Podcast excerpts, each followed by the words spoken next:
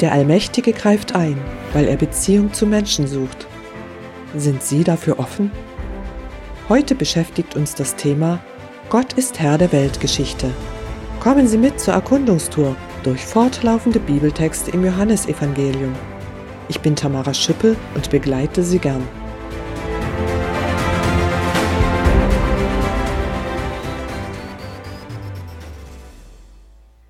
In Etappe J02 beschäftigte uns, dass Gott machtvoll durch sein Wort agiert. Wir können den Allmächtigen nicht vollumfänglich erfassen, aber wir können verschiedene Facetten seiner Persönlichkeit deutlich erkennen, weil er sich offenbart. Heute geht es um einen weiteren Aspekt. Ich zitiere die Bibel, Johannes Evangelium Kapitel 1, die Verse 6 bis 13. Da trat ein Mensch auf, er war von Gott gesandt und hieß Johannes. Er kam, um als Zeuge auf das Licht hinzuweisen. Alle sollten durch ihn daran glauben. Er war nicht selbst das Licht, er sollte nur darauf hinweisen. Der, auf den er hinwies, war das wahre Licht, das für jeden Menschen leuchtet, der in die Welt kommt. Er war schon immer in der Welt, die ja durch ihn entstand. Doch die Menschen erkannten ihn nicht. Er kam in sein Eigentum, aber sein eigenes Volk nahm ihn nicht an. Doch allen, die ihn aufnahmen, gab er das Recht, Kinder Gottes zu werden. Das sind die, die an seinen Namen glauben. Sie erhielten das nicht aufgrund natürlicher Abstammung, durch menschliches Wollen oder den Entschluss eines Mannes, sondern durch eine Geburt aus Gott. Zitat Ende. Gott greift in die Weltgeschichte ein. Damals schickte er einen Mann namens Johannes zu den Menschen. Aus dem weiteren Verlauf der Begebenheit lässt sich leicht erkennen, dass dieser Johannes nicht der Apostel Johannes ist, der das Evangelium schrieb. Hier im Text begegnet uns Johannes der Täufer. Er ist ein Bote, der auf den göttlichen Heilsbringer hinweist, damit Menschen nicht achtlos an ihm vorbeigehen.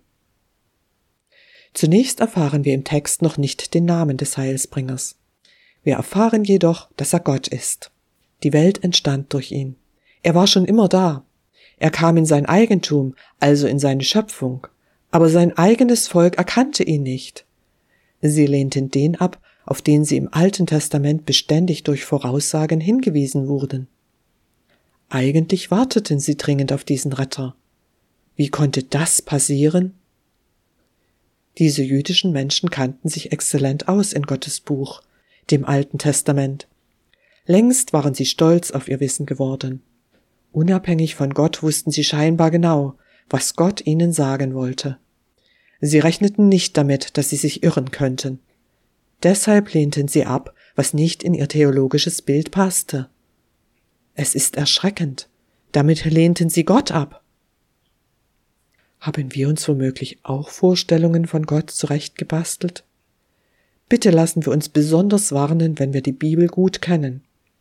Eine enge persönliche Gottesbeziehung ist unerlässlich, wenn wir Gottes Wort verstehen wollen.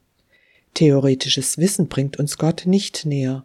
Selbstgerechtigkeit und Hochmut sind gefährlich, denn Menschen können sich irren. Beten wir deshalb jetzt an Ort und Stelle um Gottes Hilfe und bleiben wir offen für seine Antwort. Den Namen jenes göttlichen Heilsbringers erfahren wir erst in Vers 17.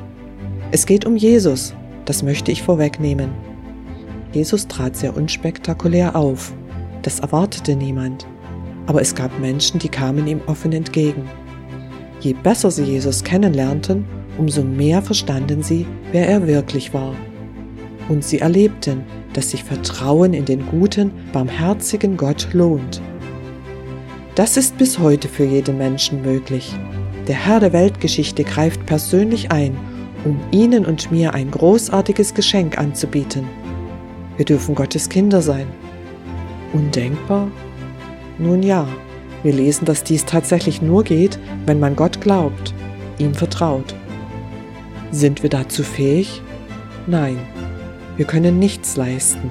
Auch Glaube ist keine Leistung. Die Geburt aus Gott also das ewige Leben mit Gott, ist ein Geschenk.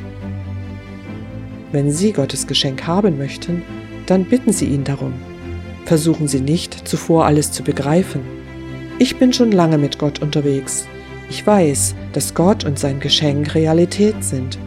Trotzdem habe ich vieles bis heute nicht verstanden. Ich entscheide mich immer wieder, ihm zu vertrauen. Und ich erlebe, dass Gott mich überrascht, weil er anders agiert, als ich dachte. Ich bin unterwegs, auf Erkundungstour mit Gott und zu ihm hin. Sie auch?